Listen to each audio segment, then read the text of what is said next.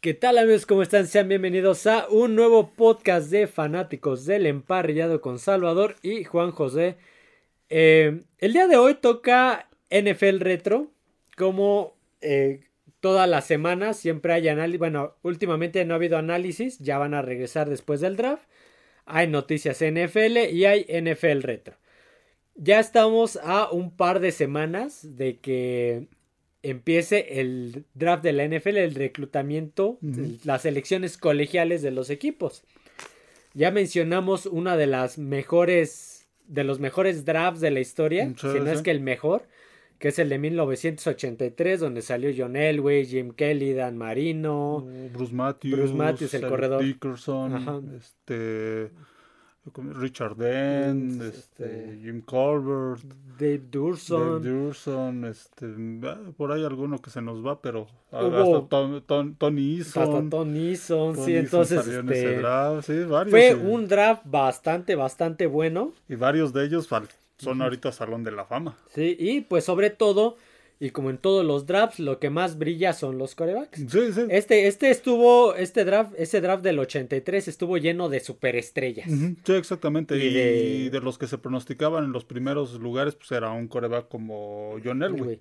Ajá, siempre, este, cuando ellos, y sobre todo Elway, Kelly, Marino, este, desde el colegial ya pintaban para para ser superestrellas en la NFL. Y eso es de, lo que va a tratar el podcast del día de hoy.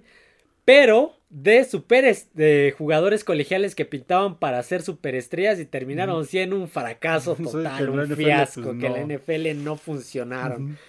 Jugadores que llegaban a romper la liga y no duraban más de dos, tres temporadas en el equipo. Sí, pues, yo, yo siempre digo que este eh, un prospecto de la NFL eh, siempre hay que, digamos, este, analizarlo con cautela porque sí, obviamente pues sus números son, son buenos y todo, este, pero también hay que analizar contra qué rivales juegan. Obviamente las defensivas del colegial no son, están muy lejos de ser igual que las que las defensivas de NFL, este sí, tampoco pues, porque lo, este, algún periodista o alguna página especializada pues los ponga como prospectos, hay que se, asegura que van a ser muy buenos en la NFL. Hay unos que sí resultan buenos y hay otros el caso pues, de Joe Burrow que se pronosticaba una superestrella y al momento ha, respondido. Ha respondido y hay otros que pues definitivamente no, porque pues ya el paso de del colegial a, la NFL, pues es muy, es muy grande. Sí, vamos a empezar esta lista con el draft de 1998. En aquel draft de 1998, del 98, había dos corebacks que venían del colegial muy fuerte. Dos corebacks que pintaban para ser superestrellas y que estaban pronosticados uno y dos, máximo tres de, este, de la liga, del draft. Uno de ellos es Peyton Manning. Sí, sí, sí. Primera temporada le costó trabajo, pero se ha vuelto. después empezó a despuntar y él desde el colegial pues, ya este, se le veían grandes aptitudes. De la Universidad de, Tennessee. Y el segundo coreback superestrella que se tenía pronosticado para ese draft es Ryan Leaf. Un jugador egresado de la Universidad Estatal de Washington. Sí, sí, Washington State. Él jugó, donde jugó 32 partidos, 24 de los cuales, este, como titular, promediaba 330 yardas por partido en su año junior y 33 touchdowns. Logró clasificar a su equipo al Rose Bowl y, ayudó a traer el primer campeonato del Pac-10 en su escuela. Sí, Sí, era un talento. Fue finalista en la votación del trofeo Heisman. Buenos números, sí, Terminó tercero detrás de la votación de Charles Woodson y Peyton Manning. Este, fue elegido como mejor jugador ofensivo del año en el Pac-10. Y tenía el segundo mejor eficiencia de, pase en el país, el mejor este, rating de pase en el país. Sí, no, grandes características, buenos números, eh, ya para estar ahí nominado al trofeo Heisman, pues tenía aptitudes, este, como te digo, era de los primeros corebacks junto con Peyton Manning. Sí, sí, sí. Sí, sí, ya se, se pronosticaba eh, que iba a ser este uno de los primeros elegidos por equipos que buscaran mariscal de campo. Llega el draft de 1998 y como se esperaba, el pick uno global fue Peyton Manning de Tennessee que se va a, los, a los Potros de Indianápolis. Los Cardenales tenían el segundo pick global y los Chargers el 3, si mal no recuerdo. Y los Chargers cambiaron, cambiaron su, su selección y por ahí, eh, bueno, hicieron un canje para poder ellos trepar al segundo pick global y draftear a Ryan Leaf. Sí, sí. Entonces, pues, llegaba como la segunda o de los de las superestrellas del colegial. El segundo mejor prospecto. Ah, ¿Dónde está aquí? Pues los, los Chargers que en ese entonces eran de San Diego, pues tenían grandes esperanzas de ya haber encontrado al... al... mariscal de campo que buscaban, creo que desde Dan Fouts. Desde Dan Fouts, sí, exactamente. Pero en su año de novato presentó malas estadísticas, Ryan Leaf. Sí, sí. Comenzó a tener problemas tras ser multado para no acudir a unas conferencias que tenía que acudir todos los novatos, de, bueno, todos los reclutados ese año. Ganó sus dos primeros este, partidos de pretemporada y se convirtió en el primer coreback en hacerlo desde John Elway en el 80. Imagínate. Eh, a veces lo que les falla a algunos novatos que pues llegan con la etiqueta de superestrellas es este la actitud y dentro de esta lista no, no va a ser el primero que vamos a mencionar. No, fue de temporada regular, perdón. hay varios que su actitud, aparte de que pues eh, sus habilidades no fueron lo que se esperaba, su, actitud también de tanto dentro como fuera del campo pues también dejó mucho, que, desear. Fíjate, en su, ese ganó los primeros dos partidos de temporada regular, perdón. En el tercer partido de temporada regular, Ryan Leaf completó un solo pase de 15 lanzados para 4 yardas y cometió 3 fumbles. es, para un jugador novato, pues puedes decir, ok, está bien, ¿no? Pero después lanzó dos pases de touchdown y tres intercepciones en nueve partidos. Pues, unos números muy, muy malos. Por más que seas novato, pues espera, además, no, un prospecto en una alta ronda del draft. En pues, segunda pick global y que llegaba como... Te espera que si a lo mejor no vas a hacer una actuación muy sobresaliente, pues al menos que sea consistente. Sí, cuida del balón, trata de ayudarle a tu equipo. Sí, que no sea tan, tan mala. Sí, al final de cuentas, creo que su primera temporada terminó con 1289 yardas, 45.3% de pases completos y eh, un coreback rating de 39 puntos. Eh, Ryan Lee pues ya empezaba a tener pues ese es este ¿cómo se? O sea, ya, ya el vestidor ya no lo, lo apoyaba, ya lo veía como estamos perdiendo por tu culpa. Sí, exactamente, y eso es lo que pasa en, los equipos. Y si ven que, pues, aparte, pues no, no trata de demostrar algo diferente, pues más. El chiste es que estuvo ahí, la segunda temporada se la perdió completa por una lesión en el hombro.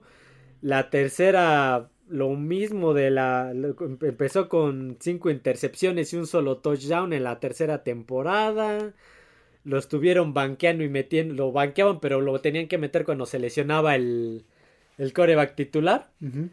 El chiste es que después de esto, este, los Chargers lo cortaron. después de tres temporadas, los cargadores de San Diego le dijeron adiós. Sí, pues no tenía caso conservar un mariscal de campo que pues, no te producía nada y no te iba a producir nada. Cuando tuvo su oportunidad, pues no, no hizo nada. Tampa Bay tras la salida de, de, los Chargers, Tampa Bay lo, lo llamó y le dijo que si aceptaba una, pues una reducción de salario pues, para irse con ellos y dijo que no, que él no quería, no, no, no iba... Todavía se consideraba una estrella en ascenso. Después de ello firmó con este, con... Bueno, trató de, de firmar con los Dallas Cowboys, pero en su primer entrenamiento físico pues la lesión, tenía una lesión en la muñeca pues no podía continuar y los Dallas Cowboys también lo cortaron. Después de jugar cuatro partidos, de los cuales perdió los cuatro también, por cierto. Llegó a, llegó a los Seattle Seahawks por un año. Este, pero pues estaba... deja aquí, aquí ya perdí el, el hilo. Eh, se, retiró, decidió mejor, firmó con los este, Seattle Seahawks, pero antes de iniciar la temporada regular decidió retirarse por las lesiones a los 26 años. que a veces pues te preguntas después de que de lo que pasó con Chargers y que pues otros equipos no le, no le dieron la, oportunidad. Eh, Tampa Bay lo quería, pero él no quiso bajar su salario. que, pues, Dallas lo cortó y luego Seattle lo contrata. Pues, hay jugadores que pues, de repente se saben vender y siguen siguen ahí metidos, aunque pues no hayan demostrado nada, pero los equipos los, los siguen contratando. Joe Johnson es uno de ellos. Exactamente. El chiste es que duró cuatro temporadas, casi cinco en la NFL. Participó en 25 partidos, 21 de titular, completó 315 pases de 655 lanzados para 3.666 yardas en toda, su carrera. hay quienes lo hacen en, un una, año, en una, temporada. 14 touchdowns y 36 intercepciones. Y el coreback rating de Ryan Leaf en su carrera fue de 50%. Un, un fracaso de un fracaso en la NFL. Yo creo que se ha de ver arrepentido de no haber aceptado aquel aquel este aquella oportunidad con Tampa Bay el, haber el que no quisiera reducir su sueldo. Pues, hay jugadores que a veces su, su actitud, su este, a veces pues también las lesiones, o este, o que pues sí, definitivamente, pues el que sean estrellas en el colegial, pues no quiere decir que van a tener las la misma suerte en, o va a hacer lo mismo en la NFL, y, y eso le pasó a él, que pues sus aptitudes solo se limitaban al fútbol americano este, colegial, pero para el profesional pues ya no. En la estatal de Washington ellos contra quién juegan o jugaban en el Pac-10. Bueno, juegan, están en la en el Pac en el Pac-10, en aquel entonces era Pac-10 porque solo había dos, 10 equipos, ahora se llama Pac-12, hay 12 equipos. Es la conferencia del del Pacífico, está Washington State, está su rival Washington State, es este los Cougars. ahí, de hecho, ahí fue coreback este, Drew, Bledsoe. Drew Bledsoe fue coreback ahí, salió de esa universidad también, de Washington State. Está los Huskies de Washington, de la Universidad de Washington, juegan contra los Patos de Oregon contra Oregon State, contra Stanford. había un... Eh, estaba en una conferencia competitiva contra los Troyanos, UCLA, California. Entonces este no había pretexto para decir es que jugó con equipos que no tenían talento. Sí, no, no. de hecho, pues el, el Pac-12 que, en ese entonces era Pac-10, pues es una de las cinco divisiones más fuertes de, del fútbol americano. bueno, conferencias más fuertes del fútbol complicada, americano. sí, estuvo en una... Y, jugó bastante bien, pero llegando a la NFL... Sí, sí, sí. No, no resultó. Superestrella pronosticada que terminó su carrera pronto y de muy mala manera. Y si te das cuenta, pues muchos de los prospectos importantes, sobre todo en la posición de mariscal de campo, pues salen de las conferencias más fuertes del, del, colegial. Y él pues, salió del Pac-10 que era bueno que es una de las conferencias más, más fuertes. más fuertes. Para los que no lo conocían Ryan Leaf segundo pick global del 98 después de Peyton Manning. Muchos seguramente no lo conocían yo ya ni me acordaba de él. yo sí me yo no me acordaba del nombre se me había olvidado pero sí me acuerdo que que era el segundo mariscal de campo, el segundo pick después de, Peyton, Manning, que había sido un fracaso. se me había olvidado el nombre, pero sí, después me acuerdo. Ah, se llama Ryan Lee. Sí, sí, pobrecito. Siguiente superestrella colegial que llegaba de la Universidad Estatal de Luisiana a la NFL. Y estamos hablando de un tal Jamarcus Russell. Tú lo debes de recordar muy bien. Bueno, yo lo recuerdo haber visto a principios de los 2000, este, en el 2003, 2004, 2005, este, jugando pues para Luciana State en el colegial y pues ya demostraba aptitudes. Era un, bueno, es una persona, era un, en ese entonces era un mariscal de campo, este, alto, más de 1,90, 1,93, si no me equivoco, por ahí más o menos. Tenía un tonelaje considerable, pero muy robusto el, sí, pero era muy atlético y, tenía un, buen brazo, tenía un, gran brazo y pues, en el colegial este ganó rápido su, su titularidad en el equipo en su segundo año, entonces estuvo haciendo buenas cosas, tuvo buenos récords con Louisiana State. Terminó, la, terminó su carrera en Louisiana State con 6.625 yardas en los tres años que estuvo al mando del equipo. Sí, sí. 52 de touchdowns, 21 intercepciones. Ganó el premio de este, jugador del año del Columbus Touchdown Club del SEC. Cuatro veces jugador ofensivo de la semana del SEC. Primer equipo al SEC del, por los entrenadores de la conferencia, premio Manning, y semifinalista del premio Davy O'Brien. Sí, ya desde su tercer año, pues ya se le veían aptitudes, pues muchos lo pronosticaban como uno de los prospectos pues para este, de los prospectos para selección alta en el draft y de hecho pues él ya no jugó su, su cuarto año de elegibilidad en la en mm, el colegial. Sí, él, decidió, declinarlo para postularse al, draft. draft de la NFL. Entonces, llega el draft del 2007. Llega en el draft del 2007. En el combine, pues nuevamente la fuerza, el tamaño de su brazo impresionaba. Sí, y era un, era un mariscal de campo que se sabía mover bien en la bolsa de protección, a pesar de, ser robusto, se sabía mover bien. Y eso, pues la robustez también le, este, le, le, ayudaba, le ayudaba un mariscal de campo que cuando se necesitaba correr, este, corría. Sí, entonces, este, el gerente general de los Browns, de los Cleveland Browns, él en una conferencia, bueno, en un comunicado, este, en una conferencia de prensa dijo que este, que es un coreback el cual iba a ser difícil que pasara del pick 1.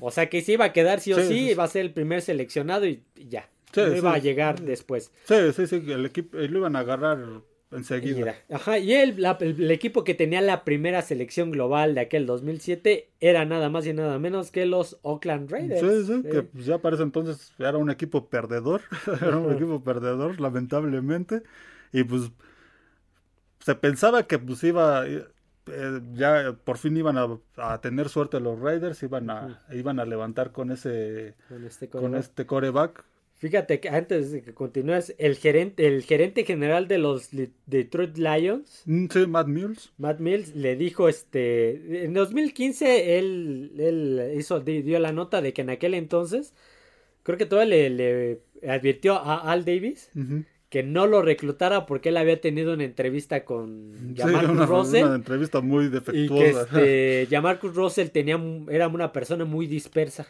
que se distraía muy fácilmente, entonces él no lo veía, no le veía tanta seguridad en el campo por lo mismo de que se distraía, de que era muy disperso. Sí, a pesar de que tenía aptitudes este, atléticas muy buenas, digamos que su actitud ah, sí empezó a dejar mucho que desear cuando este cuando lo eligieron los Raiders en el 2007 antes de la temporada pues ya empezaron los problemas con lo de su contrato porque él quería tanto dinero y no se ponían de acuerdo, se perdió todos este, los entrenamientos de, de pretemporada, de primavera, prácticamente ah, eso se solucionó hasta que empezó la, temporada. La temporada. Para que nada más jugara cuatro partidos en su primer año, completó este 36 pases de 66 lanzados para 373 yardas, dos de touchdown y cuatro intercepciones. Sí, con el coach Lane Kiffin. Y esta fue la temporada, esta fue su temporada, ¿cuál fue la, la, temporada donde hay una jugada muy famosa de Jamarcus Russell donde se escapa casi del, desde su propia yarda 30 y se va corriendo hasta el touchdown. Mm, Hay una jugada muy famosa. Sí, sí, sí. Donde, y creo que es una de las jugadas más largas, una de las escapadas más largas de un coreback. De lo poco bueno que De lo poco bueno, sí, porque era un coreback que también tendía a hacer eso. Sí, sí, sí, era, era muy atlético, a pesar de, su cuerpo grande, era un coreback atlético. El problema te vino aquí que, este, pues, en la NFL, pues empezó mal con eso del contrato, y sus actuaciones pues fueron muy inconsistentes. La primera temporada pues estuvo ahí alternando este la titularidad se les, hasta que después ya la segunda temporada lo nombraron titular, pero pues, no, fue lo jugó que Jugó 15 partidos. Tuvo 2.423 yardas, 13 de touchdown, 8 intercepciones en su segunda temporada con los Raiders. Sí, sí, sí, sí. A pesar de que pues tenía un buen contrato en, los este en los Raiders, pero aún así su inconsistencia pues no este acabó hasta saliendo Lane Kiffin porque pues, las actuaciones de los Raiders no mejoraron. Y llegó la última, la tercera y última temporada de Jamarcus Russell en la NFL. Jugó 12 partidos, pues, donde lanzó 1287 yardas, 3 de touchdown, 11 intercepciones. Sí, sí, no, muy malos, unos números muy malos, fue este un fracaso, para ese entonces tenían a otros corebacks este dentro de la plantilla Raiders, tenían a mm, no, no, no, no estaba, no me acuerdo quién estaba yo, la verdad. Se, se, me van los nombres, pero había, había varios que con los que había este alternado y pues ya había muchos corebacks. De hecho, también para esa temporada ya estaban, este, estaban planeando contratar a Jason Campbell. Ajá. Entonces ya habían muchos corebacks y pues estas actuaciones y aparte estaba subiendo de peso, subió de peso, de por sí ya era robusto. De por sí ya era robusto, subió más, más libras, entonces este y sus actuaciones inconsistentes y aparte Muchos también se quejaron de su ética de trabajo, que pues no era muy, no era muy serio en cuanto a las, este, al trabajo. Fíjate, este, ya, lo encontré. En su primera temporada alternó con Josh McCown y Dante Culpepper. Dante Culpepper. La segunda temporada alternó con Andrew Walter y la tercera y su última temporada alternó con Bruce Gradkowski y Charlie Fryer. Sí, y eso él se convirtió prácticamente fue fue bajando en la este en la posición de, de, la, de los corebacks hasta el tercero y entró hasta que se lesionaron ellos dos. Sí, nada, por eso. jugar. si no, pues no hubiera, no hubiera jugado. Por lo mismo que pues ya, ya estaba subiendo de peso, había sido inconsistente y muchos este, se quejaban de que pues no era muy serio en cuanto al, al trabajo, mm. este, pues lo acabaron dejando los, los Raiders y tres temporadas. Tres temporadas de alguien que se pronosticaba que pues haber, pudo haber sido una superestrella. Estrella, pico uno global, venía de LSU. Sí, y a lo mejor si hubiera sido más serio, hubiera sido más disciplinado, posiblemente hubiera, hubiera trascendido más y hubiera hecho mejor las cosas, pero como te digo, como mencionamos en el mariscal de campo anterior, este, la actitud a veces este, deja, este a lo mejor tenía muchas aptitudes, pero su actitud fuera del campo fue lo que no, este, su indisciplina no le, no le ayudó mucho. Ya después de los Raiders. Ya pues, no hizo nada en la NFL. Nadie, nadie, lo, nadie lo buscó. Él fue el que pues trató, hizo ahí varias pruebas. Estuvo, hizo pruebas creo que con Washington, también buscó ahí con Chicago, varios con Baltimore creo que también, con varios equipos este trató de de este de que pues lo contrataran, llegó un momento en el que hasta dijo que pues jugaría gratis y le si, si alguien lo si alguien lo quería le jugaba gratis. Es más yo les pago. Sí, prácticamente le mandó cartas a los 32 equipos para que alguien le, le diera la oportunidad este y pues al final pues nadie nadie lo acabó lo acabó llamando después eh, ya después este además hasta en ese periodo se fue a Texas, creo que a, a, seguir entrenando para mantenerse en forma y, tratar de convencer a los equipos, pero hasta el entrenador que tuvo ahí en Texas también se rindió. Sí, porque dice, no, no, no, no tiene ética de, trabajo este, esta persona y pues mm, ya mejor dejó por este por perdido eso. actualmente creo que se dedica este, a ser entrenador en la preparatoria donde estuvo se, se dedica a eso y lo han entrevistado y pues sí, él reconoce que, que hizo malas cosas. Sí, una cosa es, digamos que la vida como jugador y otra cosa es la vida ya este de, de civil, pudiéramos decirlo. Y pues él reconoce que se, se, equivocó en ese momento, que desaprovechó su oportunidad y que pues sí fue un sí fue un fracaso en la en la NFL. Y sí, pues, es uno de los grandes fracasos. ¿Oíste la Lamar Jackson? No desaproveches la oportunidad que te da Baltimore. ¿Tenías algún.? Eh, no, no, no, ya los mencionamos todos. Pues eh, te tengo una mala noticia.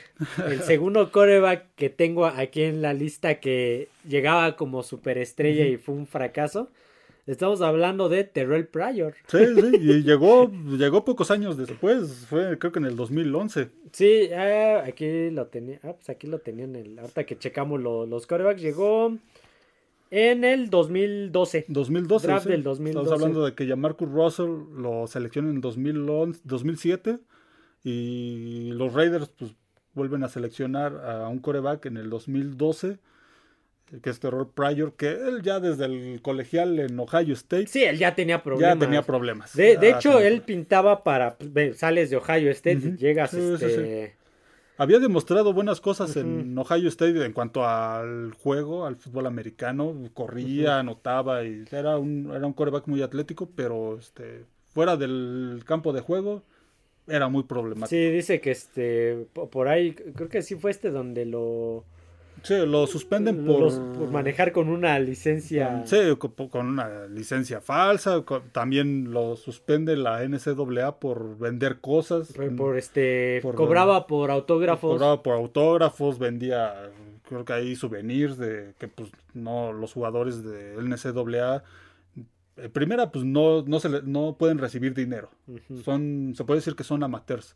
No pueden recibir dinero. Por ahí ha habido casos de que pues a que les pagan o eso, si lo descubren, este, hasta la misma universidad la sancionan. En este caso, el jugador, pues, que vendía souvenirs y cosas de la universidad, pues, también lo acabaron este, suspendiendo y varias cosas. Por lo, por, y por ello cayó hasta de ser unas, bueno, eso fue una superestrella colegial, sí, por sí. decirlo así.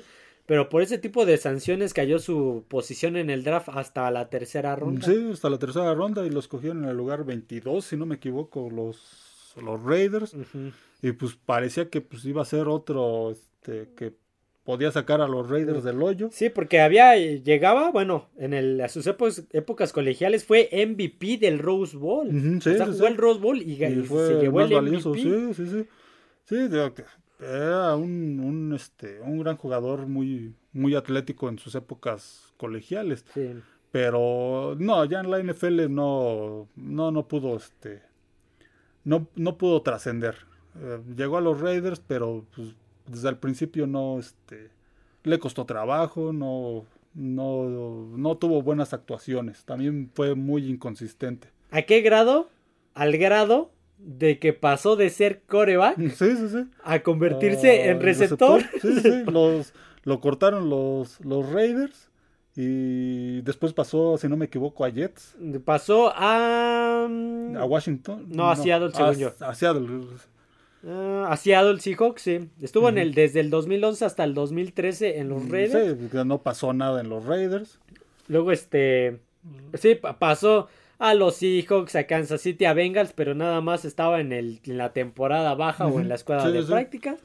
Y llegó a los Cleveland Browns dos temporadas pero como receptor. ya como receptor, como rece- receptor. definitivamente como coreback, ya no. no. No. tenía cabida en la NFL como coreback. Entonces probó como receptor. Era un, uno- era un deportista muy atlético. Sí, receptor era eh, más o menos, sí, tenía ah, este, cualidades. Sí, eso de su atleticismo pues le ayudó a poder jugar otra este otra posición. Creo, creo que había sido basquetbolista también en la en la este en la NCAA, entonces pues tenía tenía buen este Ujú. buena condición física, buen buen este buen atleticismo y pues, le dio para ser receptor y Sí, tuvo varias temporadas. Browns, Washington, Sí, también sin pena ni Jets, gloria. Bills, sí. Sí, también sin trascender. Sí, pero imagínate, ¿qué tan malo o qué tan mal te fue como coreback en Sí, los sí. Raiders que terminaste siendo receptor? Así como de, pues, ah, debe de lo que tenga. exactamente. ¿Qué le hace falta entrenador? Exactamente. ¿Qué le pues, hace falta coach? Era No eso, o prácticamente dejar la NFL y pues tuvo la oportunidad de seguir jugando en la NFL como receptor. Sí, pasó sin pena ni gloria. Muchos ahorita pues ni siquiera este se, ac- se acordarán de él como receptor en la NFL porque pues Ni como coreback. ni- mucho menos como coreback porque pues, fue muy poco lo que jugó en la NFL como coreback en partidos oficiales. Entonces, este solo los aficionados a los Raiders nos acordamos de él como coreback, pero como receptor pues también su paso fue ha sido intrascendente. Sí. Eh, No, no, no, no ha sido de impacto, es más fue ha sido más un receptor de este de rotación, de, pues, que entra entra en algunas jugadas, pero pues no ha causado gran... Y otro mariscal de campo del draft echado a la basura sí. por los Raiders. Sí, una otra decisión mala de, de, las muchas malas que han tenido. Sí, porque ap- apenas mencionaste a, a Jason Campbell. Jason Campbell, Campbell, que pues, ya era un, Carson un Palmer quarterback también, Ya, ahí, ya quemados, ya prácticamente pues, en las Sí. últimas, entonces... El lo- único bueno que habían reclutado era fue a, a Derek Carr y Sí, ya sí, se les sí. fue también. lo mejor- el mejor coreback que tuvieron en 20 años. Sí, después de Rich Gannon. Rich Gannon, luego de, llegó ya Marco Russell, Sí, Pryor, Dante tuvieron ahí infinidad que ya mencionamos, Andrew Walter, este varios, varios que pasaron por ahí, Sí, pues que simplemente Se sumó ya Marco Russell y Terrell Pryor, otras dos superestrellas que se accidentaron, que se estrellaron. Sí, ¿no? sí, sí. Estuvo hasta por ahí los Raiders, si no me equivoco, Matt Flynn también. Estuvo. ah, sí, estuvo. otro, otro coreback igual de Sí, sí, sí. mediocre. Sí. Este, ok, vamos a continuar con esta lista. El siguiente jugador que llegaba como una superestrella del colegial que todos pronosticaban como nuevamente que iba a llegar a romper la Sí, liga sí, sí. y pick uno global seguro. Y estamos hablando del señor Sam Bradford. Sam Bradford que llegaba de la Universidad de Oklahoma. Él llega en el draft del 2010. Sí. Ay, espérame, estoy. Ok, él llegaba como. Mm, él llegaba con los premios de. Ganó el trofeo Heisman. Sí, la Llegó el trofeo Heisman en el 2008, premio David O'Brien, trofeo Sammy Bog, jugador de fútbol universitario del año, jugador del año en Sports, Sporting News, jugador ofensivo de los 12 grandes del año. Fue ganador del consenso de All American, primer equipo de All- del Big 12. Entonces, Sí, no, era una superestrella en el colegial, en una en otra conferencia de las fuertes, este es donde está Oklahoma. sí, fíjate, en su primer partido de, con, con Oklahoma fue contra la Universidad del Norte de Texas, donde completó 21 de 23 para 363 yardas y 3 touchdowns. Sí, no, era una superestrella en el en el colegial y pues también era este era un prospecto de los primeros en, en el draft. Eh, te, te digo, llegaba de los que son los vaqueros, ¿verdad? No. No, No, los son los de, de los Sooners, los otros son los los, de. Oklahoma State. sí, los. Sooners de Oklahoma. El chiste es que, que los Sooners ganaron el, el campeonato del Big 12 Ujú. después de derrotar a Missouri por segunda vez en una temporada. Los Sooners jugaron que este eh, en- contra Virginia Occidental. Eh, West Virginia, West Virginia los, en el Fiesta los montañeses de West Virginia. Ujú, Imagínate. Sí, no, de- de- grandes números en, en este en Oklahoma. Entonces, pues se anuncia que va a llegar a el draft Ujú. del 2000. No, iba a jugar, iba a llegar al draft del 2009, pero él decidió quedarse una Sí, temporada sí, más. jugar su en- último año en el colegial. Y ya después este llega a, ahora sí al draft del 2010 con Ujú. el donde se esperaba que fuera el primer pick global y lo seleccionan los carneros de Los carneros de, San Luis. en ese entonces todavía. Sí, primer pick global. Y este jugador fue el último jugador novato en recibir un contrato eh, como de altos estándares, Sí, por sí, sí. decirlo de alguna manera. Sí, Ahorita ya tienen como un límite de que un coreback novato no puede ganar más de... sí, no, ahorita ya tienen Como 15 millones al año, algo así. Ese margen de, de cuatro años y después ejercer el, el quinto año, pero tienen un, se puede decir que tienen un tope, no, y antes, por, por eso lo que le pasó a Marcus Russell y los Raiders, de que pues un contrato de 68 millones de dólares, aparte con treinta y tantos Sí, garantizados. aquí era un acuerdo de 6 años, 78 Ujú. millones y 50 millones garantizados. Sí, en ese entonces todavía se, se Se manejaba ahí, desde el primer año todavía podía- podían hacer este, este tipo de contratos ya como si tuvieran cinco años en la liga. Hoy en día ya no se, ya no se puede hacer así, ya hay un límite. Fíjate, llegó con ese contrato y en el primer partido de pretemporada de su carrera contra los Minnesota Vikings, completó 6 pases de 13 lanzados para 57 yardas y aparte fue capturado 3 veces. No, ya desde, desde, lo, desde los Rams ya se veía que no iba, no iba, no iba a pasar mucho con él. Que lo que las expectativas que se tenían de él mm, estaba dejando mucho que, que, desear. No, no las estaba cumpliendo y pues en los Rams pues simplemente su paso fue, fue malo. Tanto así que pues lo terminaban banqueando. sí, sí. Por ahí entró este este jugador, no me acuerdo cómo se, se, se apeda Feley. A ver, un coreback, imagínate, ni lo conocemos y lo banqueaba. Sí, sí. Sí, terminaba con un récord mediocre de... Sí, malos números. Malos números. Sí, números muy por debajo de, de las expectativas. Ve, en, en, la temporada del 2013, tan solo Sam Bradford eh, solamente lanzó 1687 yardas, 14 de touchdown, 4 intercepciones. Eso todavía los Rams, pues digamos que lo conservaron pues más por lo que habían pagado, a ver si a ver si pudiera mejorar, pero... en, la, temporada del 2014 lesión en el ligamento cruzado anterior que ya había tenido en, temporadas anteriores que nuevamente lo deja fuera toda la temporada. Sí, sí. tanto así que... ¿Dónde está?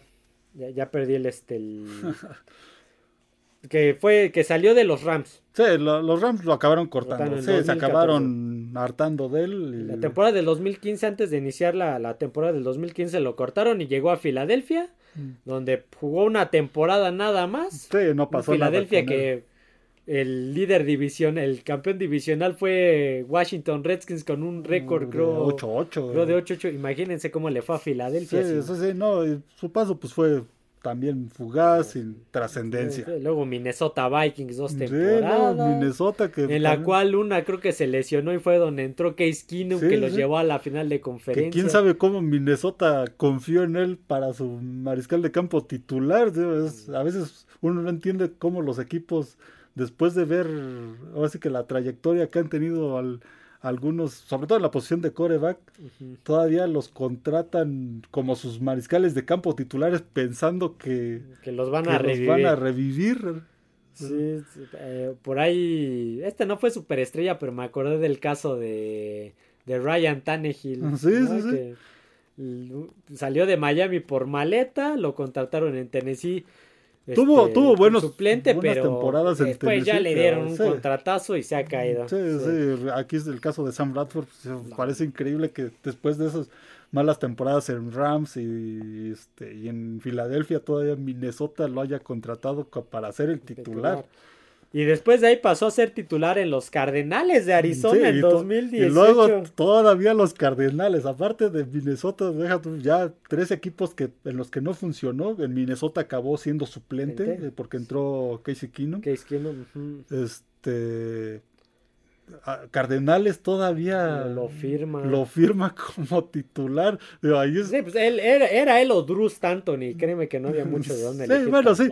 hay ocasiones en las que pues sí los equipos también por este por su presupuesto y todo esto por su tope salarial pues no les queda de otra más que pues ahora sí que el, escoger al menos malo. Fíjate el chiste es que pues Sam Bradford después de esa temporada se retiró su carrera terminó con 1855 pases completos de 2900 lanzados, 103 touchdowns, 61 intercepciones, este 19449 yardas.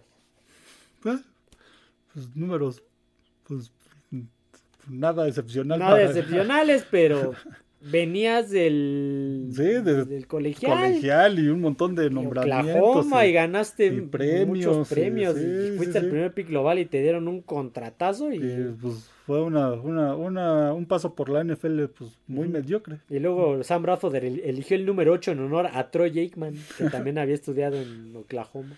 Pero ahorita Sam Bradford pues, sería, este, ya estaría en, en el se puede decir que ya en los últimos años de su carrera, si hubiera sido un mariscal de campo más, más consistente, consistente.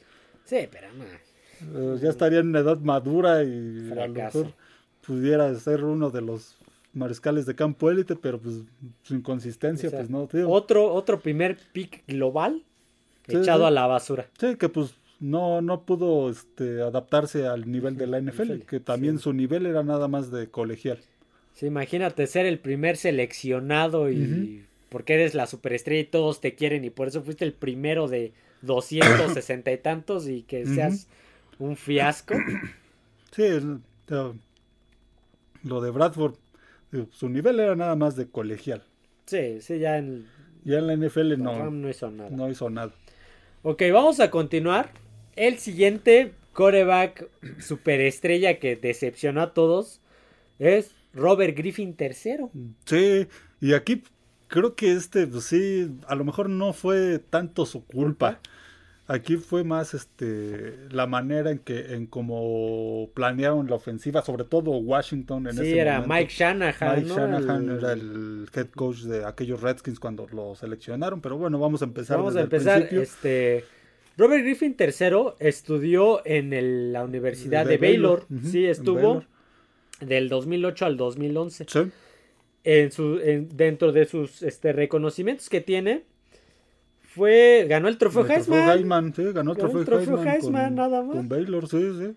Que el trofeo Heisman para, perdón, para quienes no sepan, pues ese, se le da al mejor jugador del colegial. Es como el MVP, pero de todo el colegial. De todo el colegial, de, todas las universidades del colegial. Entonces Robert Griffin lo ganó en 2011, si no me equivoco. Mm, 2011 sí ganó el trofeo Heisman. O sea, en el 2011 él fue considerado el mejor jugador colegial de la nación, de, todas las universidades. Sí, sí, sí, era un, un buen coreback. Me tocó ver varios juegos de él con Baylor y tenía varias, este, varias, tenía muchas aptitudes, corría bien, era un mariscal de campo corredor, este, ya cuando en ese momento empezaban a salir todo este tipo de mariscales de campo de no solo lanzar, sino también correr, anotaba, era, muy bueno. Fíjate, en su, en su paso por Baylor, tuvo eh, mil, ah, caray, sí, Ah, bueno, vamos, fueron 10.366 yardas por pase. 78 touchdowns, 17 intercepciones. Sí, sí, que era muy, era muy bueno. en ese entonces. Sí, fueron 1192, este, no, 800 pases completos de 1192 lanzados. Llega el draft del 2011. 2011. Sí, y el primer seleccionado de ese draft fue este. Mm, ¿Sí fue del 2011? Sí, fue en el no, fue en el 2012. En el 2012, perdón, en el draft del 2012, sí me confundí. el primer seleccionado de ese draft, lo, el primer pick lo tenían los Potros, los Colts, y el primer pick fue Andrew Locke. Otro jugador que fracasó en la NFL, pero él sí fue tuvo muy mala suerte. Sí, ese fue mala suerte y no fue no fue tan fracaso así como los que hemos mencionado anteriormente porque tuvo buenas temporadas. Sí, cuando jugó, cuando estuvo, sano, llegó a meter a los potros a, a, final de conferencia. en algún momento remontó una desventaja contra Kansas en un comodín. Pero pues, lamentablemente las lesiones pues, lo, retiraron. Sí, aquí más que fracaso fue un, retiro prematuro por lesiones. Sí, y en el caso de, de Robert Griffin, pues digamos que también va por ese, por ese lado. Entonces llegan los Colts y seleccionan el, primer, el primer pick global Andrew Locke y el segundo pick lo tenía este Washington. Sí, los Redskins. Los Washington Redskins y eligen a Robert Griffin tercero. Era, también se pronosticaba que iba a ser de los, de los primeros elegidos y que pues lo iban a escoger Washington, que en ese momento, como en muchos años, pues también buscaba un, un, mariscal, de, campo que lo sacara del hoyo. Fíjate que en su primer año recibió el título de novato ofensivo del año y fue Pro Bowler. Imagínate cómo llegaba. Sí, eran grandes expectativas. El problema vino que pues, pues creo que lo utilizó de mal manera este Mike Shanahan. Sí, porque era muy era muy a la Lamar Jackson, pero antes se todavía, todavía en aquel, aquellos años todavía se pegaban más fuerte que ahorita. Sí, y, trataba, como, decíamos, eh, ya desde el colegial pues era un mariscal de campo que se movía mucho y esto pues trataba de aprovecharlo Mike Shanahan.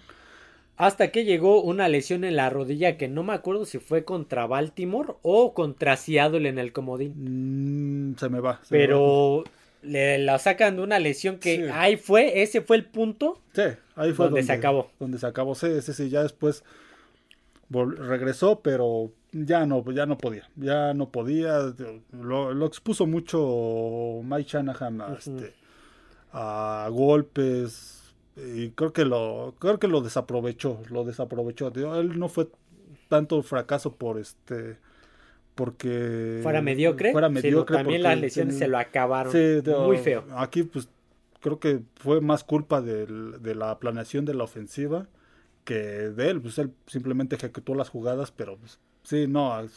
sí, me acuerdo en aquel partido contra, contra Seattle, ese comodín que, que sí lo lesionaron, pero sí estaba haciendo grandes cosas. Sí, sí, y después de ahí el partido se les fue. Se les fue después de que salió él. Sí, y ya no se pudo recuperar de, de, esa, de esa lesión. tanto que las siguientes temporadas ya fueron a la baja, a la baja, hasta el grado de que en la temporada del 2015 lo sentó Kirk Cousins, que por cierto también fue drafteado ese mismo año, por ahí de la tercera, cuarta ronda, creo.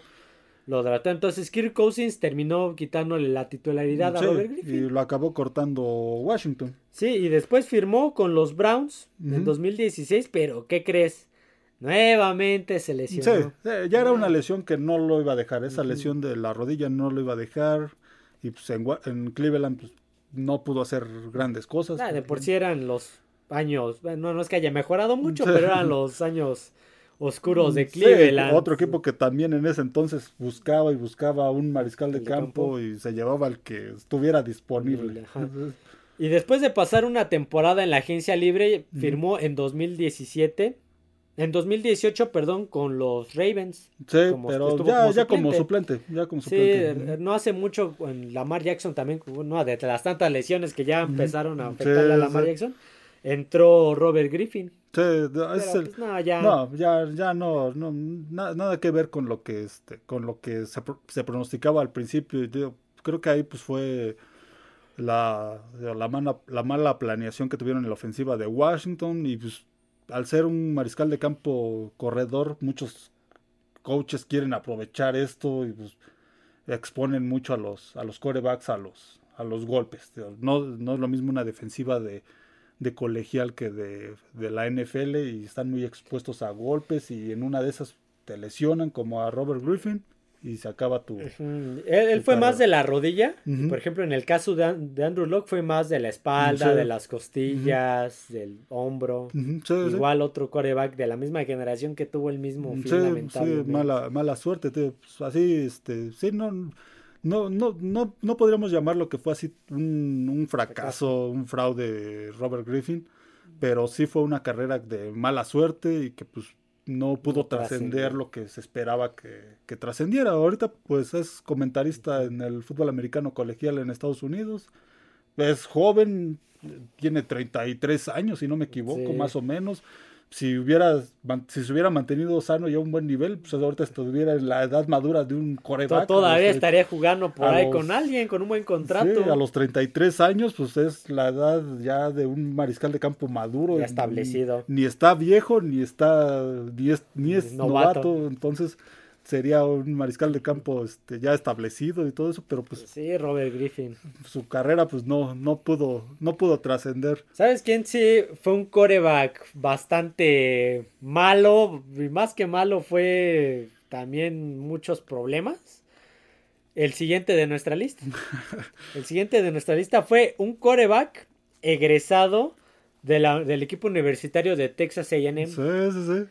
Sí, estamos hablando, por si no lo conocen, de un tal Johnny Manciel, Johnny Football. Johnny Football, que creo que ahorita muchos se acordarán más por sus problemas extra cancha que por lo que hizo. Y les tengo una noticia, él también ganó el trofeo Heisman, él también en 2012 él fue considerado el mejor jugador de colegial en la nación de Estados Unidos, él ganó el trofeo Heisman. Sí, yo recuerdo que lo que lo mencionaban este en el ¿cómo se llama? En los juegos de colegiales, en los programas de fútbol americano colegial, pues la superestrella también corría, anotaba, ya nada más le faltaba este lanzarse el mismo el pase como Nelson en algún capítulo de Los Simpson, este y anotar ahí él mismo este atrapar el pase y anotar o patear los puntos. Sí, era un chavo con muchísimo potencial. Mucho, potencial. Sí, sí, tenía mucho potencial. Creo que también este jugaba jugaba béisbol. Sí, jugaba béisbol. ajá. Jugaba béisbol en, este, en la universidad. Entonces tenía, tenía habilidades, tenía mucha habilidad en el fútbol americano. Era una superestrella en el colegial, por eso le pusieron el apodo de, de- Johnny Fútbol. Cualquiera diría que Johnny Manciel estaba pronosticado para ser el pick uno global después de lo que hemos visto con Robert Griffin III, con Andrew Locke, con Jamarcus Russell, este, con este, el, el que acabo de mencionar, Con con Ryan Leaf también, Robert Griffin. Sin embargo, cayó mucho. En- se fue en primera ronda con los, este, me voy a adelantar un poquito, Sí, sí. volvemos a regresar con los Browns. En la primera ronda al puesto 22. Sí, a lo mejor porque no recuerdo en ese entonces cómo estaban los equipos en cuanto a corebacks, pero Pero aparte había una cosa bastante interesante también por la cual cayó mucho.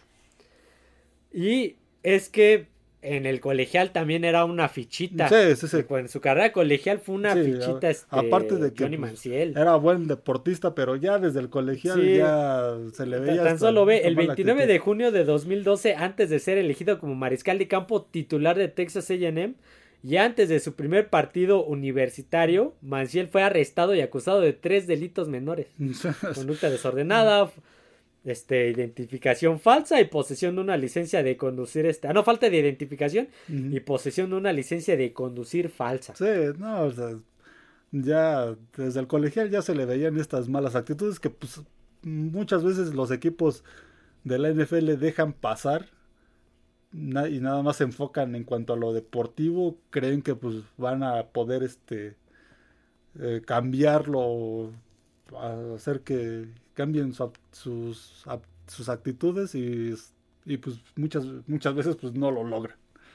Sí, por ahí hubo muchos altercados con la ley durante su... Sí, es sí. Lo estoy leyendo y no me va a dar el tiempo para, Sí, no, para fue- hablar de todos los... lo que Digamos lo que fue muy problemático. Sí, sí, Problemático. también cobraba por este, por firmar autógrafos, también estuvo cobrando por firmar autógrafos, este, lo suspendieron la mitad de una temporada, Sí, digo que a veces los equipos creo que mm, eh, también deberían de tomar en cuenta esto de los jugadores, como no solo sus aptitudes deportivas, Sí. sino cómo son fuera del campo, porque pues a final de cuentas a muchos esto es lo que los ha, ha acabado su carrera con ellos. ¿Sabes este quién más tuvo problemas de este tipo en el colegial que dejaron pasar mucho? Hubo dos jugadores de la misma universidad, dos compañeros. Este, el zurdo que apenas me habías dicho de los Broncos. Se me acaba de Ah, Tim Tebow. Tim Ujú. Con Aaron Hernández. Sí, sí, sí. Los dos en el en Florida, En Florida. tuvieron unos problemas con la ley brutales que dejaron pasar la universidad. Sí, sí, por- y también en la NFL, pues ya sabe lo que ocurrió. con Aaron Hernández. Sí, sí. El chiste es que llega, eh, llega el draft y cayó mucho también por estos altercados, porque antes había, los jaguares habían seleccionado a Blake Bortles, Sí, sí. imagínate, Ujú. entonces cayó hasta el puesto hasta el 22 puesto 22. del primer, de, después de ganar el trofeo Heisman y ser de los mejores del colegial hasta el puesto 22. Eh, el 4 de febrero del 2015 también, antes de iniciar su... Ah, no, ya, ya me estoy brincando una, una... Una temporada, perdón, me estoy brincando una temporada. Aquí está, Manciel fue, eh, el- eh, fue en el 2014. Sí. Manciel fue multado con 12 mil dólares por la NFL por un este una seña obscena a un árbitro. Imagínate. Estoy leyendo la, la biografía y ya empezamos mal su carrera con este con este con los Browns. Los tanto Browns. que mejor Brian Hoyer fue nombrado Eh, titular. Sí, sí, sí. Ujú. Y Manciel tuvo que estar, ser un coreba como de, De reemplazo. de rotación porque también lo iban metiendo así en Sí, le daban, le daban series, repeticiones. Sí, Manciel en un, en un este en un partido contra Buffalo completó 5 de 8 para 63 yardas y anotó su primer touchdown. No, nunca pudo establecerse en la NFL. Pero ya esta, esta actitud pues, nunca le ayudó. Su- sus números pues nunca fueron, fueron muy buenos. Pues, mucho se esperaba de él en la NFL cuando lo eligieron los Browns. Que a lo mejor pues los Browns habían ya encontrado un mariscal de campo que pudiera Desde sacarlos del hoyo. Creo que desde este desde cómo este, fue el nombre Bernie, de Bernie Kosar. Pero pues otro, otro fracaso de coreback. Sí, ahorita ya nos vamos a ir un poquito más rápido porque si no se nos va a acabar el tiempo. el chiste es que duró dos temporadas en los Browns, donde no hizo nada, no, hizo, nada. De plano lo vetaron de la liga. Eh, eh, menciona que está, que estuvo bajo tratamiento, pero no especifican a razón de qué. el chiste es que entre malas conductas y a lo mejor por ahí algo un poquito más turbio que requiere esa, esa atención.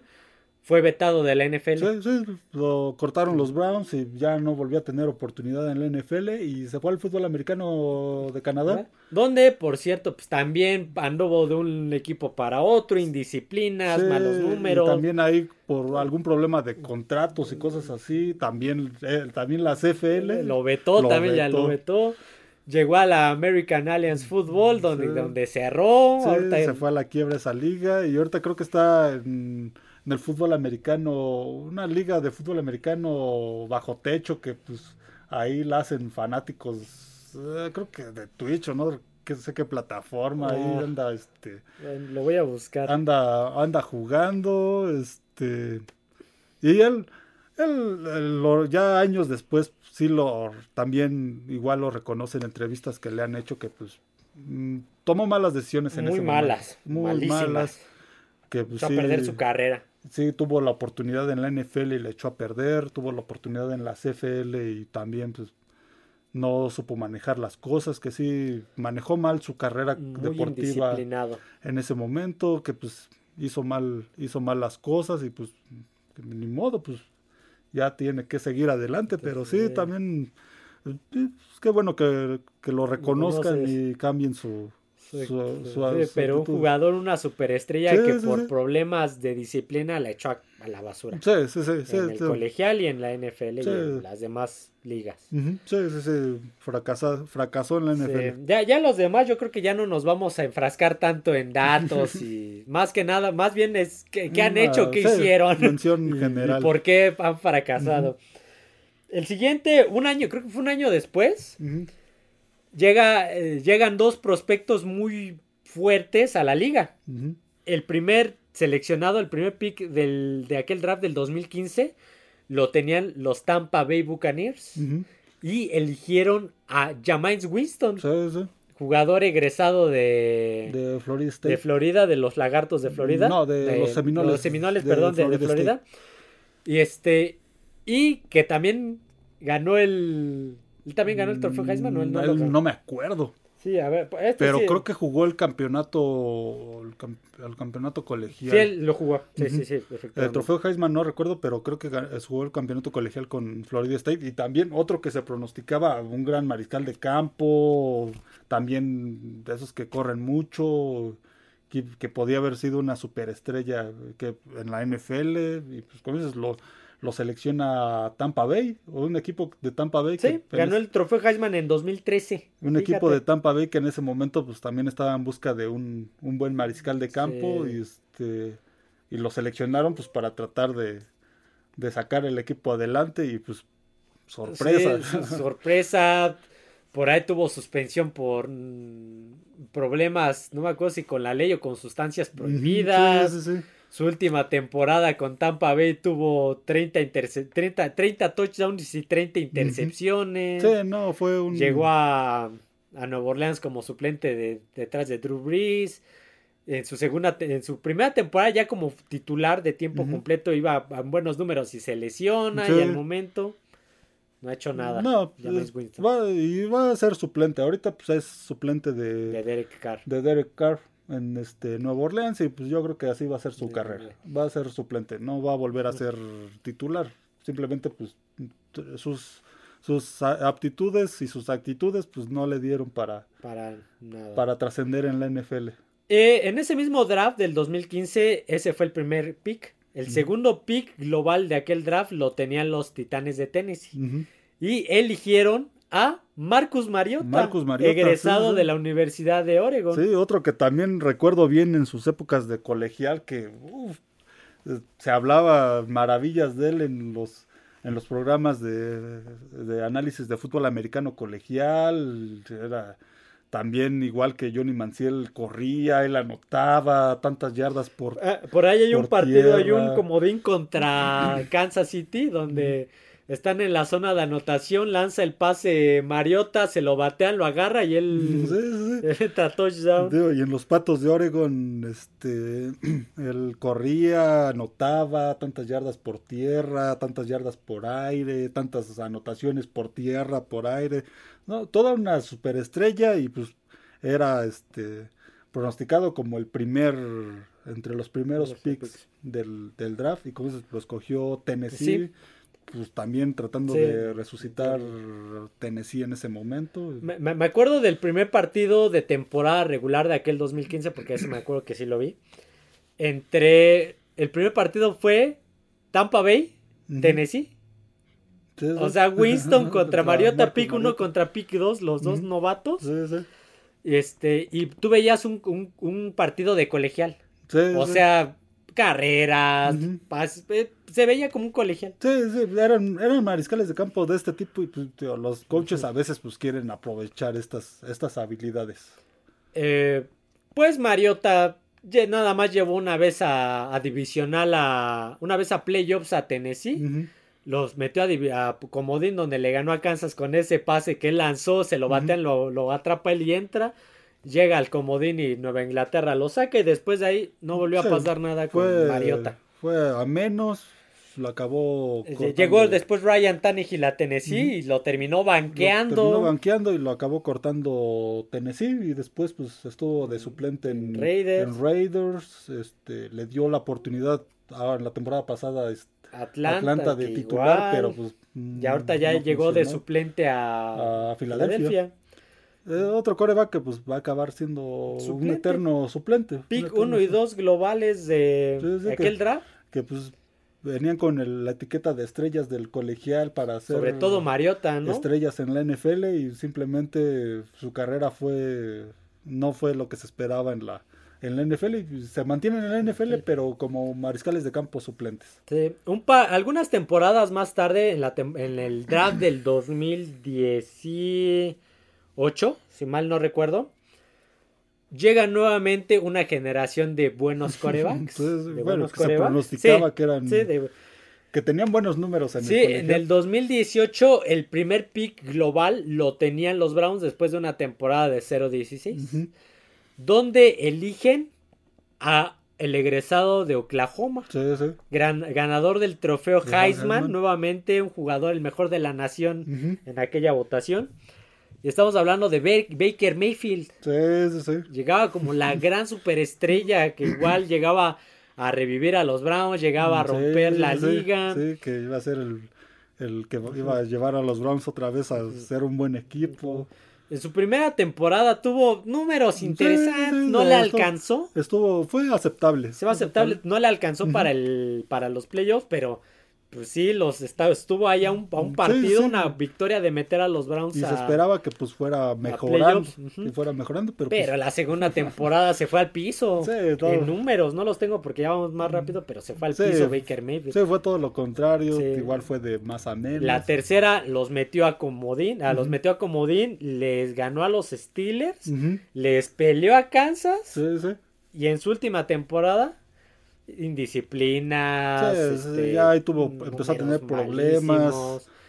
Que como ya estaba en, en año de contrato, sí, pues, sí, también no llegó a ningún acuerdo Eso. con, acabaron ahí problemas también, este, por lo del contrato con y los Browns, con Odell Beckham Jr. Sí, sí, sí, y mejor los Browns decidieron, este, deshacerse de él. Llegó a Carolina, a, Carolina. pe- a pelearse la titularidad con alguien que ahorita vamos a hablar. Lo mismo. también no pasó nada en Carolina y pues cuando andaba, quién sabe dónde. eh, Estaba en Carolina, Carolina. y a la mitad de la temporada lo, lo cortan, Lo y lo, y- lo mandan a, a los Rams. Sí, Rams lo, lo toma porque pues eh, esto- este, estamos hablando de la no, temporada este, anterior que este Se me acaba de... Eh, Matthew, Stafford Matthew Stafford. estaba lesionado, el suplente creo que también se lesionó. Ah, era malo, suplente Era- era malísimo. era malo, era muy malísimo, malo, sí sí. De por sí ya eran malos los Rams, el suplente era más, ese que Entonces ya más lo malo. llevan, por ahí tiene un par de partidos. Eh. El primer que- partido de titular contra los Rams que le ganó a los, Raiders. Raiders. es el- lo- creo que eso fue lo que lo mantiene ahora en la NFL, aquel juego con los Pero Raiders. después volvemos a lo mismo, no hizo nada. No, no, no, no, pasó nada. No, no, no, no cumplió las expectativas que se tenían del. Y ahorita está, llegó a Tampa Bay. Sí. Pero se habla, por ahí escuché que se habla que la titularidad se la van a dar a Kyle Trask. Entonces Sí. va a estar de suplente. Un primer pick global, ganador del trofeo Heisman. llegaba superestrella del colegial.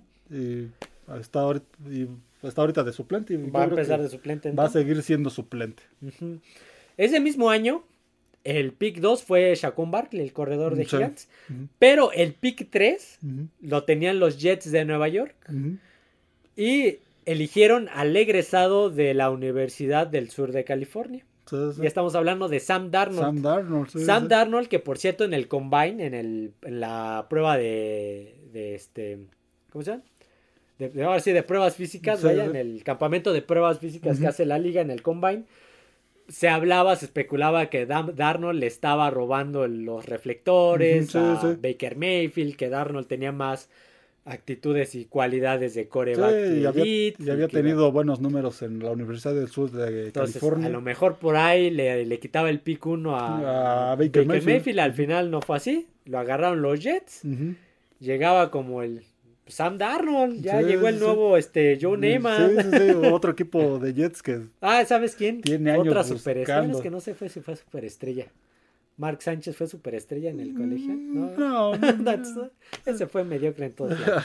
Entonces llegaba Sam Darnold a los Jets a, a revivirlos. Sí, sí, En ese mismo draft, por cierto, estaba disponible Josh Allen. sí. estaba disponible este Lamar Jackson. Y Arizona agarró un tal Josh Rosen, que ese ni vale la pena mencionarlo en estos fracasos porque siempre se arrogante y fracasado en la NFL. Entonces Sam Darnold llega a los Jets a revivirlos. Primera temporada, tenías en la división a Nueva Inglaterra con Sí, con Tom Brady, pues lo- le hizo ver su suerte a Sam Sí, Darnold. sí. Temporadas perdedoras, sí, números mediocres. Sí, no, también otro, otro coreback que no fue lo que se esperaba. y Y, pues, lo terminaron igual corta. No, creo que senta- él lo cambiaron. Lo cambiaron. A él sí lo cambiaron. A Carolina. No, Carolina. Estuvo una temporada en Carolina. Eh, tampoco no. y no, este, no se hizo nada. lesionó, creo que también en Ajá. Carolina. Después, la segunda temporada llegó Baker Mayfield y se peleó la titularidad estaban con ahí, y Baker al Mayfield. final ninguno de los dos acabó como. No, terminó PJ. Walker, el tercer coreback. Al final, al final ninguno de los. Ahorita pues está como tercer mariscal en en San, San Francisco. Francisco. Otro que pues, va a acabar siendo eterno suplente. Eso, quién sabe cuánto le, dura. Mientras le sigan dando oportunidad en la NFL, pero pues le darán oportunidad solamente como Sí, un suplente. pick global Sí, sí, que son.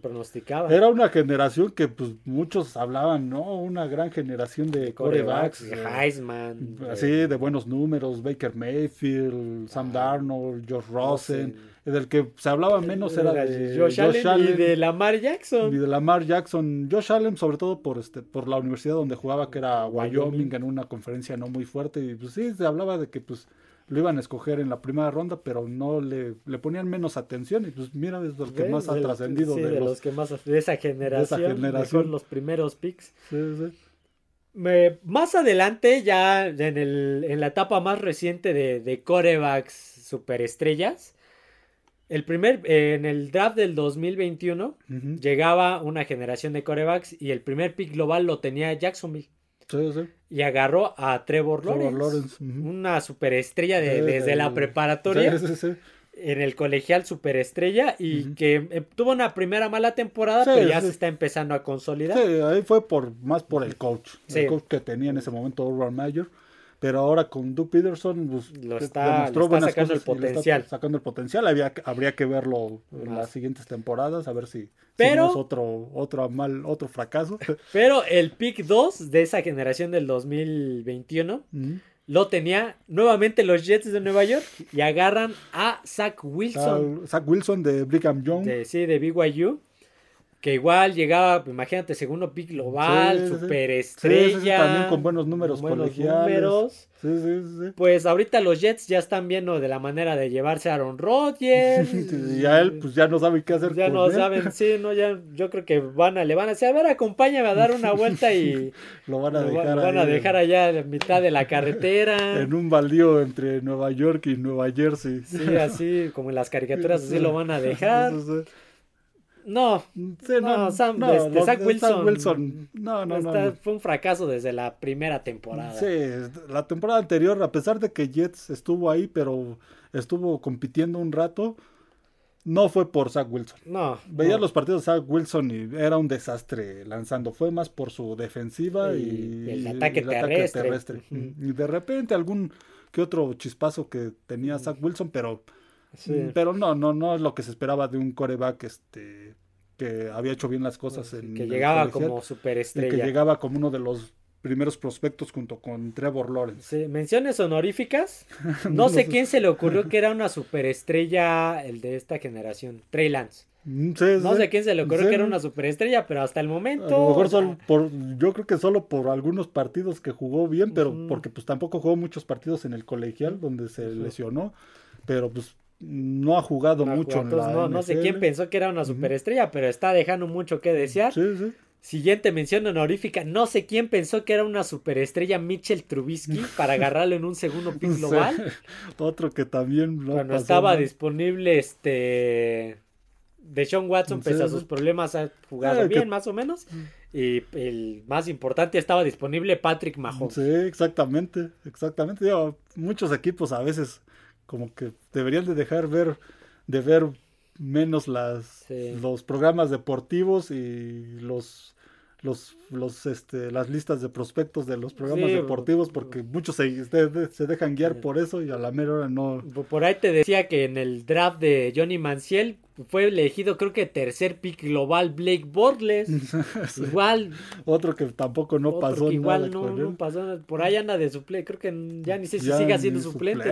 Anduve por ahí de suplente ahí rodando. Ya está bien el caso de Tim Tebow. Tim Tebow, otra ganó, dos, dos, dos campeonatos colegiales con Florida, con los Lagartos. Ganó el trofeo Heisman. Y también que llegó Denver lo se lo llevó en, en los primeros picks, él no recuerdo. él sí no lo tengo, pero igual. En, el, en la primera ronda, en el pick 15, se lo llevaron los Broncos de Denver. Y también un fracaso en la NFL. Acabó, creo que después no duró mucho en Denver. Y eso que Denver en ese momento, pues no, no tenía un mariscal de campo este, también buscaba uno. Sí, después llegó Peyton Manning, pero... Mejor recurrieron a lo que ahora está haciendo Jets, a buscar mejor uno de experiencia, porque simplemente los novatos no, no funcionaban. Él acabó después en Jets, después en... En, en, este, en Jaguares, en Jaguares recientemente. Pero, como a la cerrada, se fue al antes de eso se, había ido al béisbol. béisbol. Probó en el béisbol con los Mets en las ligas menores y pues tampoco no funcionó. No, otro que también se esperaba mucho de él porque también era un mariscal, me acuerdo, vi varios juegos de Florida, era un mariscal de campo que se sabía mover bien y anotaba por tierra y pasaba bien y todo. Y un fracaso total. Aquí es donde nos damos cuenta de que siempre volteamos a ver a las estrellas colegiales. Sí, sí, por a los que llegan con altos estándares y que se van a pronosticar dentro de los primeros cinco, sobre todo en corebacks. En corebacks. Y ya vieron, a lo largo de, la, desde el 98 para acá, y antes, quién sabe, pero del 98 para acá ha habido muchos jugadores, sobre todo corebacks, que llegan como superestrellas del colegial. que han, fracaso. Y ya mencionamos a los más. Son varios, son varios. Y eso solo en la posición de coreback.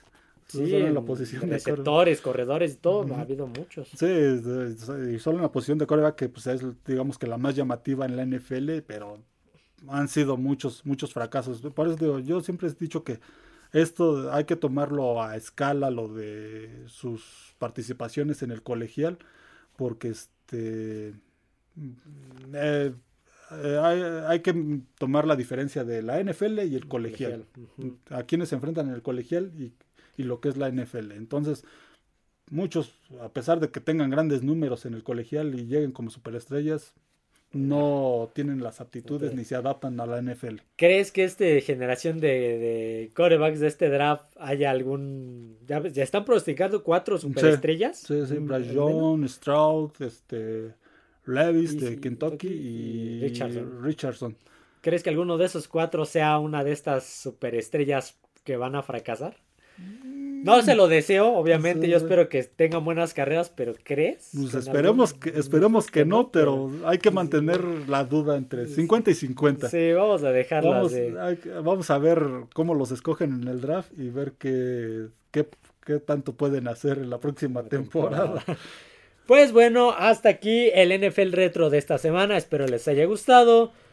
Eh, no olviden suscribirse al canal, darle like al podcast, comentar qué tal les pareció. Y para los que nos escuchan en, eh, en otras plataformas, también estamos en Spotify, Amazon Music y Apple Podcast. También estamos en Twitter como FD Emparrillado. Así que bueno, hasta aquí el podcast de esta semana. Ya el de la otra todavía está más o menos en el retro de la otra semana. En veremos porque ya se acerca el draft. Así que bueno, eso sería todo amigos. Nos vemos. Adiós a todos.